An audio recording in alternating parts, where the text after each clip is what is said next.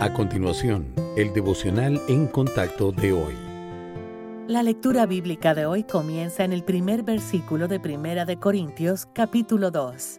Así que, hermanos, cuando fui a vosotros para anunciaros el testimonio de Dios, no fui con excelencia de palabras o de sabiduría, pues me propuse no saber entre vosotros cosa alguna sino a Jesucristo y a este crucificado, y estuve entre vosotros con debilidad y mucho temor y temblor y ni mi palabra ni mi predicación fue con palabras persuasivas de humana sabiduría, sino con demostración del Espíritu y de poder, para que vuestra fe no esté fundada en la sabiduría de los hombres, sino en el poder de Dios.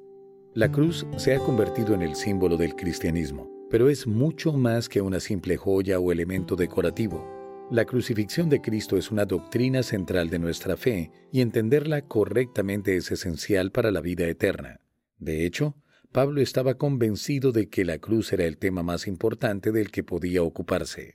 Es vital para nosotros, como creyentes, comprender lo que sucedió en la cruz para que también podamos convencernos de su significado supremo. No fue tan solo la ejecución de un hombre judío. Lo que ocurrió en ese evento fue la solución al mayor problema de la humanidad, el pecado y nuestra resultante separación de Dios.